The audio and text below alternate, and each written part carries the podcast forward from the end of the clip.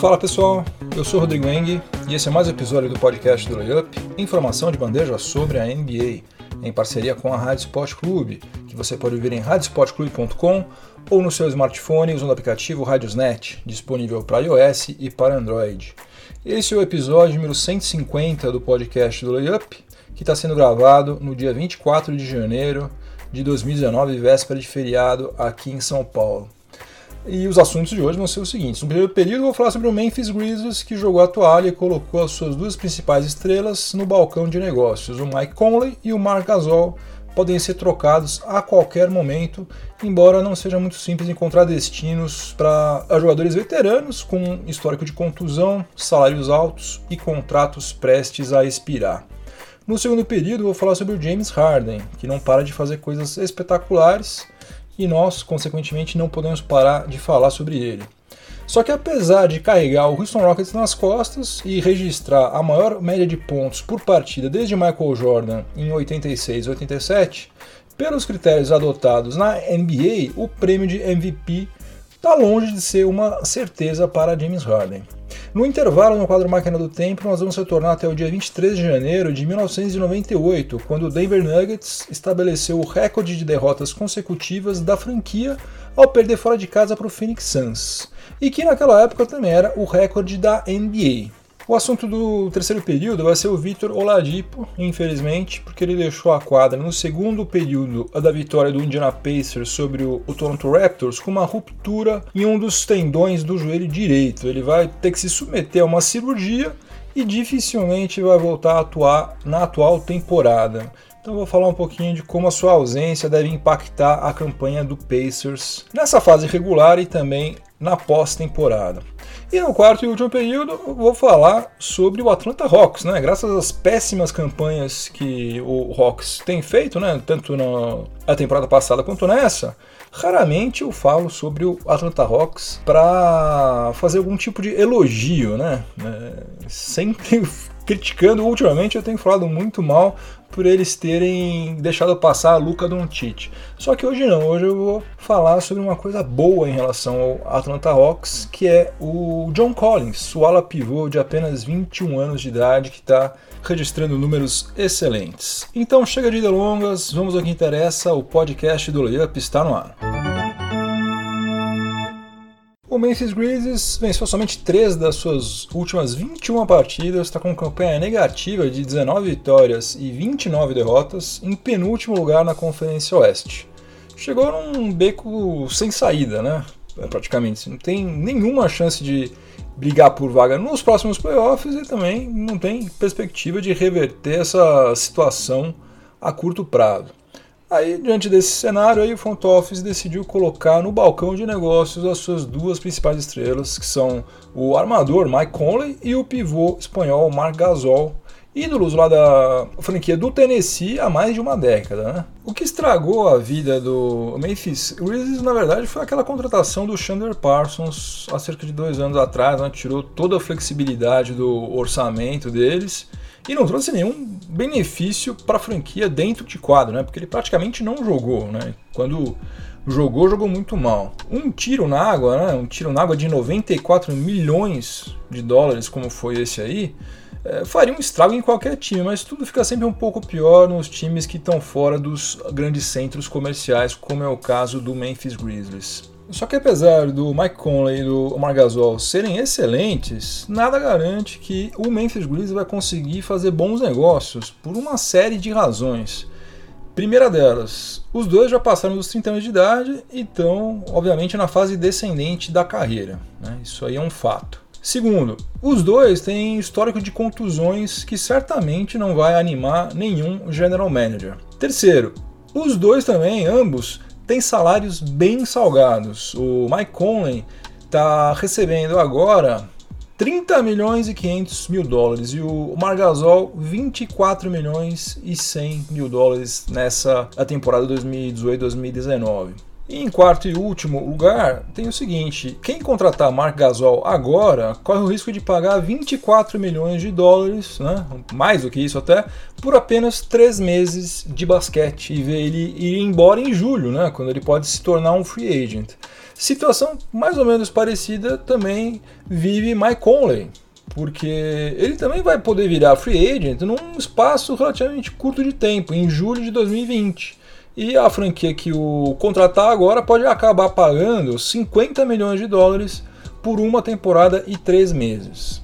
Por outro lado, nos destinos certos, eu acho que tanto o Mike Conley quanto o Margasol podem ser extremamente úteis, especialmente nos times da Conferência Leste. O Mike Conley, por exemplo, no Detroit Pistons, cairia como uma luva. Né?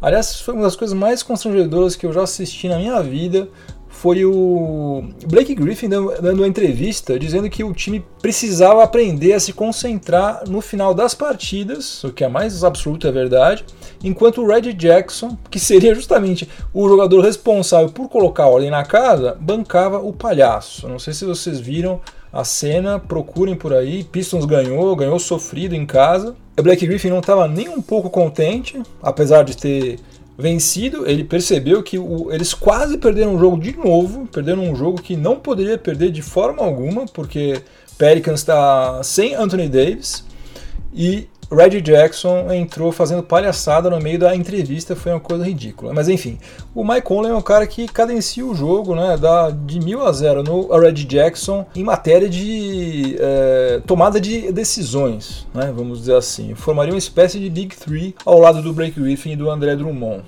Agora, o que, que o Pistons tem para oferecer que interesse ao Memphis Grizzlies, daí eu não sei. Talvez teria que dar as duas escolhas é, agora de 2019, dar o, o, próprio Red Jackson se conseguir, mandar o John Lewer para tentar fechar as contas também, sei lá, seria uma coisa complicada. O Orlando Magic é outro time do leste que também iria se beneficiar demais se tivesse um armador do nível do Mike Conley, né? Se juntar todos os jogadores da posição 1 atualmente no Orlando Magic não dá meio Mike Conley. Já o Margasol poderia ser a peça que está faltando para colocar o Charlotte Hornets num patamar mais elevado, né? Acho que ele e o Kemba Walker se entenderiam muito bem lá no pick and roll, também no pick and pop, né? Já que o espanhol se tornou um arremessador de fora do perímetro bem consistente para um cara grandão como ele, né? Que joga mais próximo à cesta. Enfim, o, o Hornets já pagou salário alto para tanto jogador meia boca, né? Melhor pagar para um que efetivamente pode ajudar a mudar os rumos da franquia. E por falar em salário alto, tem os dois lados dessa, dessa moeda, aí, tanto no caso do Margasol quanto no caso do Mike Conley. Porque olha só, o último ano de contrato do Margasol é 2019-2020 e é uma player option no valor de 25 milhões e 600 mil dólares. E o último ano do Conley é 2020 2021, que é uma early termination no valor de 34 milhões e 500 mil dólares. Ou seja, os dois aí vão ter que ter muito sangue frio para abrir mão de toda essa grana aí sem ter a certeza de que uma outra franquia estaria disposta a investir tão pesado em dois caras veteranos. Né? Eu duvido muito que isso aconteça. Eu acho que os dois vão acabar ficando com esses milhões todos aí, né? Vão lá, vai abrir mão disso sem saber se vai conseguir alguma coisa parecida uh, lá fora. Né? Mesmo que eles sejam trocados, o contrato vai junto com eles, né? Acompanha. Quem contratá-los vai ter que pagar tudo isso aí para eles. Eu acho muito difícil que os dois desistam, né? Abram mão e vão tentar a sorte aí na free agency. Mas enfim, tudo pode acontecer. No segundo período do podcast do Layup, em parceria com a Rádio Sport Clube, eu vou falar sobre o James Harden, que marcou 61 pontos na vitória do Houston Rockets sobre o New York Knicks em pleno Madison Square Garden. Como vocês sabem, né, o, Madison Square Garden teve outros três endereços antes de se, de se mudar lá para Penn Station, né, para parte de cima ali da Penn Station, entre a sétima e a oitava avenidas lá em Manhattan. Isso aconteceu em 68. Desde então, somente três jogadores marcaram pelo menos 60 pontos no Madison Square Garden. Foram eles o Kobe Bryant, que marcou 61 em 2009, o Carmelo Anthony marcou 62 em 2014 pelo Knicks, né? E agora James Harden marcou 61 em 2019. Esse aí é o novo career high do Harden e também é a maior pontuação de qualquer jogador do Houston Rockets em uma partida. Na verdade, James Harden quebrou o seu próprio recorde pessoal e também o do Houston Rockets, que também já era dele. Tudo isso faria com que a gente pudesse classificar essa atuação dele como fora de série, mas tem ainda mais coisa. Como ele também pegou 15 rebotes, ele se tornou apenas o sétimo jogador na história da NBA com pelo menos 60 pontos e 15 rebotes em uma partida. Ele se juntou a George Mikan, Elgin Baylor, Will Chamberlain, Karl Malone, Michael Jordan e Shaquille O'Neal. Todos membros do Hall da Fama, onde James Harden inevitavelmente vai chegar também. Outra coisa, nenhum dos 17 arremessos de quadra que ele converteu foram fruto de assistências. Todos nasceram de jogadas individuais do próprio James Harden. Aliás, faz tempo que James Harden não recebe uma assistência sequer, né? ele faz tudo sozinho. O Houston Rockets, aliás, é o penúltimo time da NBA no ranking de média de passes por partida, está à frente apenas do Oklahoma City Thunder, que tem um problema crônico é, há anos nisso aí, e é o antepenúltimo em média de assistências por partida. Em compensação, tem um lado que não é tão bacana assim em relação a essa atuação aí do James Harden. Ele teve o terceiro pior aproveitamento em arremesso de quadra entre os 26 jogadores que já marcaram pelo menos 60 pontos em uma partida. Ele teve aproveitamento de 44,7% ficou à frente só do Kobe Bryant, que naquele último jogo, naquele né, jogo espetacular, que ele marcou 60 pontos contra o, Utah Jazz, Kobe Bryant é, teve 44% de aproveitamento. E, e, ficou também à frente do Aldin Baylor, que em 1961 fez também um jogo com mais de 60 pontos, mas teve 41,8% de aproveitamento. E agora o James Harden está numa sequência de 21 partidas consecutivas com pelo menos 30 pontos marcados e está liderando a NBA em média de pontos por partida com 36,3 pontos. Olha só, o último jogador que terminou uma temporada com média mais alta do que essa foi o Michael Jordan, com 37,1 pontos por partida na temporada 1986-87. Bom, então, se o Harden está comendo a bola desse jeito, o prêmio de MVP já é dele, né? Não é bem assim, gente. Não é bem assim que a coisa funciona. Certamente, se isso acontecer, vai estar em ótimas mãos. Não estou dizendo que ele não merece. Agora, a coisa não funciona de uma forma tão simples quanto essa, como a história da própria NBA já nos ensinou.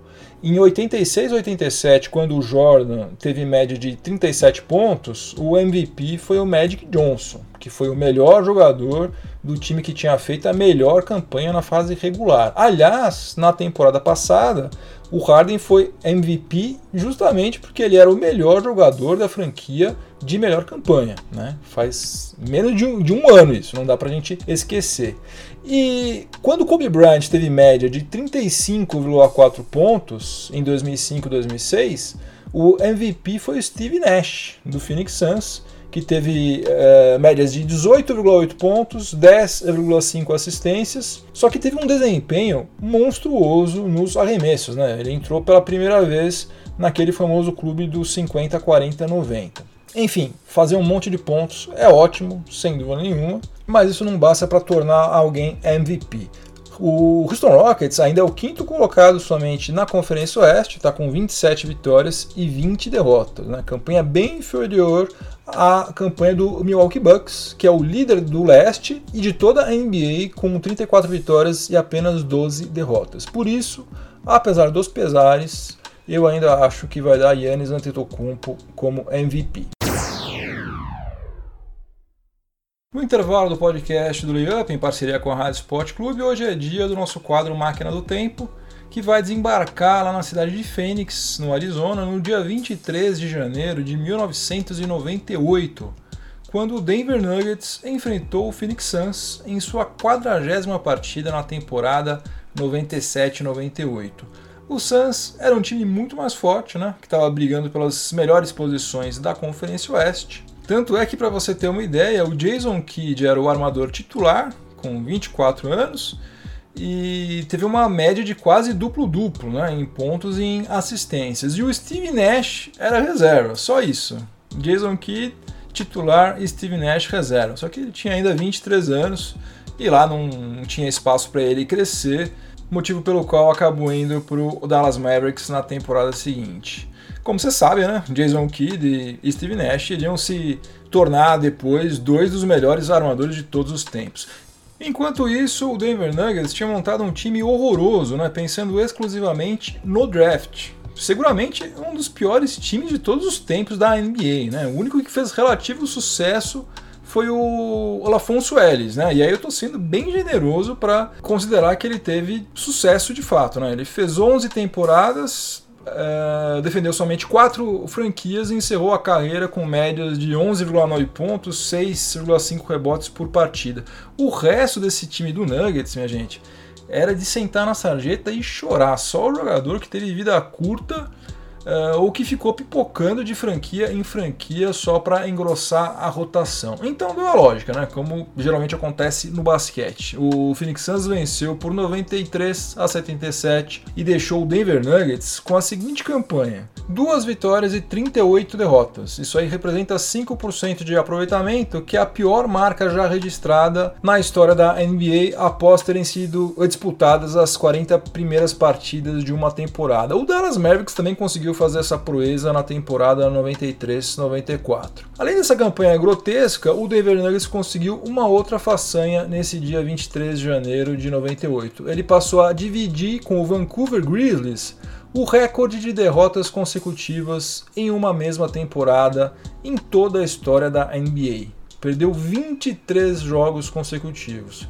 Recorde esse aí que foi depois quebrado pelo Cleveland Cavaliers em 2010-2011 e pelo Philadelphia 76ers em 2013 e 2014. Ambas franquias aí chegaram à ridícula marca de 26 derrotas consecutivas. Eu posso estar enganado, mas depois que alteraram as regras de distribuição das probabilidades do sorteio do draft, dificilmente outra franquia vai superar essa marca aí vergonhosa que Cavs e Sixers dividem.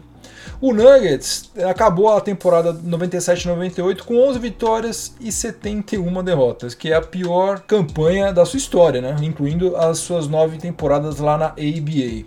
E também é a quinta pior de todos os tempos da liga. Depois desse vexame aí, apesar de ter feito a pior campanha naquela temporada, deu muito azar no sorteio e ficou apenas com a terceira escolha no draft de 98. Para piorar, não usou bem essa escolha que teve, né? Porque poderia ter selecionado Dirk Nowitzki, poderia ter pego Vince Carter ou até Paul Pierce, mas preferiu ficar com Raf LaFrentz, pivô que defendeu o Denver Nuggets somente em três temporadas e meia, mais ou menos, né? Saiu no meio de 2001, 2002, salvo engano, e depois passou por Dallas Mavericks, Boston Celtics e encerrou a carreira aos 30 anos de idade em Portland, sem deixar muitas saudades por onde passou. Então, no dia 23 de janeiro de 98, o Denver Nuggets igualou o recorde de derrotas consecutivas da NBA, que era do Vancouver Grizzlies, e alguns meses depois provou que nem sempre o tanque compensa. No terceiro período do podcast do Layup, em parceria com a Rádio Sport Clube, eu vou falar sobre o Indiana Pacers. Tudo estava indo bem demais para o Indiana Pacers, que hoje, é dia 24 de janeiro, é o terceiro colocado da Conferência Leste, está apenas dois jogos e meio atrás do líder Milwaukee Bucks, tem 27 vitórias e 12 derrotas. E isso com apenas a sétima menor folha de pagamentos da NBA. A última vez que o Indiana Pacers chegou nessa altura da fase regular com campanha melhor do que essa foi em 2013 e 2014, com aquele time lá que tinha Paul George, David West, Lance Stephenson, Roy Hibbert, quem mais? George Hill, enfim, faz tempo. Mas eis que Vitor Oladipo, que é a, o principal cestinha atualmente do Indiana Pacers, está é, com médias de 18,8 pontos, 5,6 rebotes, 5,2 assistências, ele se arrebentou na vitória de ontem sobre o Toronto Raptors, que atuou sem Kawhi Leonard. O Oladipo caiu na transição defensiva depois de sofrer a ruptura de um tendão do joelho direito. Na queda, sem querer, quase que ele leva junto também o nosso Pascal Siakam, mas graças a Deus o jogador do Toronto Raptors não se contundiu. Já se sabe que ele vai precisar operar o joelho e que é quase impossível que ele retorne às quadras nessa temporada. Essa aí, gente, é a mesma contusão, ou sei lá, o mesmo tipo, né, de contusão sofrida pelo Tony Parker se eu não me engano, contra o Houston Rockets nos playoffs de 2017. E o Tony Parker só conseguiu voltar a jogar praticamente seis meses depois. Então já dá pra gente ter uma base de quão complexo é quão complexa, aliás, melhor dizendo, é a situação do Vitor Oladipo. Tudo bem que o Tony Parker é mais velho, né, que o tempo de recuperação varia de uma pessoa para outra, mas os especialistas dizem que se o Oladipo não quiser correr o risco de encerrar a carreira precocemente, ele deve ter muita calma nesse processo de reabilitação e só voltar a jogar em 2019, 2020, o que é provável que ele fará isso. Né? Não, espero que ele não faça bobagem de colocar a carreira dele em risco. E tudo leva a crer que o técnico Nate McMillan vai promover o Tariq Evans para o time titular na posição 2. E é quase inevitável também que o Pacers sofra uma queda de produção sem o Oladipo. Né? Ele era o coração desse time, né? o cara que tomava as iniciativas nas horas decisivas, certamente vai fazer muita falta, apesar de não estar tá fazendo uma temporada tão boa quanto a de 2018, aliás, a de 2017 2018. E os Sixers e Celtics devem subir na tabela da Conferência Leste, né? E o Pacers, por outro lado, provavelmente vai para a pós-temporada sem o mando de quadra na primeira rodada dos playoffs.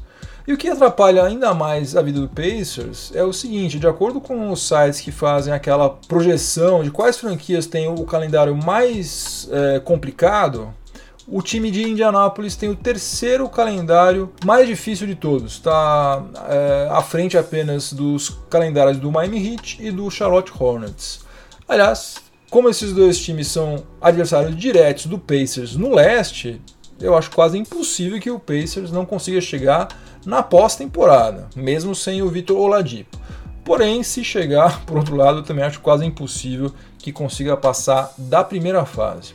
E tentando dar uma de Poliana, né, que sempre procura ver o lado positivo de tudo, salvo engano, essa aí foi a primeira contusão realmente séria envolvendo um dos principais jogadores de uma franquia que estava brigando no topo da tabela. A gente já teve outras temporadas recentes até que foram bem mais complicadas em relação a isso, né? um monte de gente se quebrando, então poderia ser pior.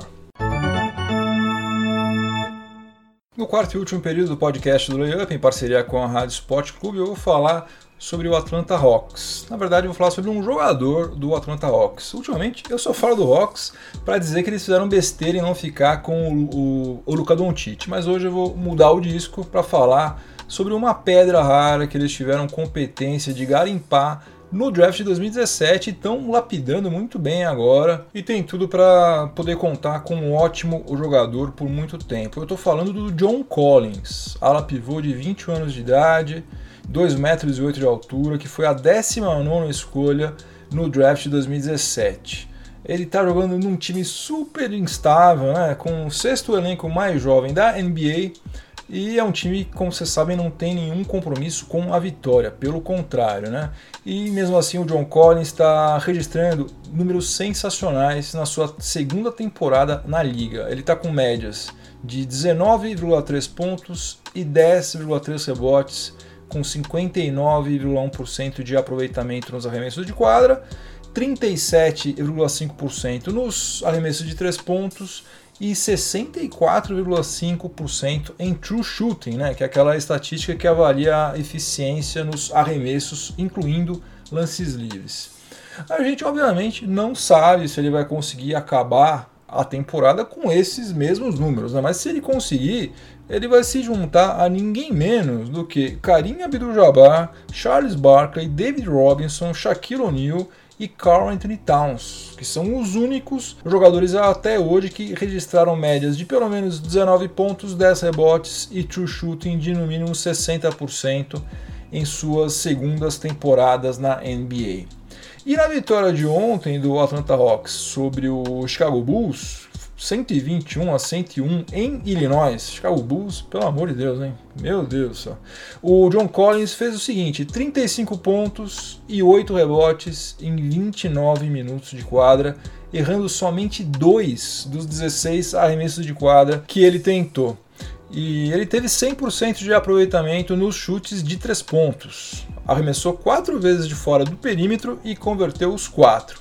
O Atlanta Hawks está na NBA desde 1949 e nenhum jogador até hoje do Hawks né, tinha conseguido marcar pelo menos 35 pontos com um aproveitamento tão alto quanto esse que ele teve. Ele matou 14 bolas de 16, isso aí dá 87,5% de aproveitamento. Um negócio realmente impressionante.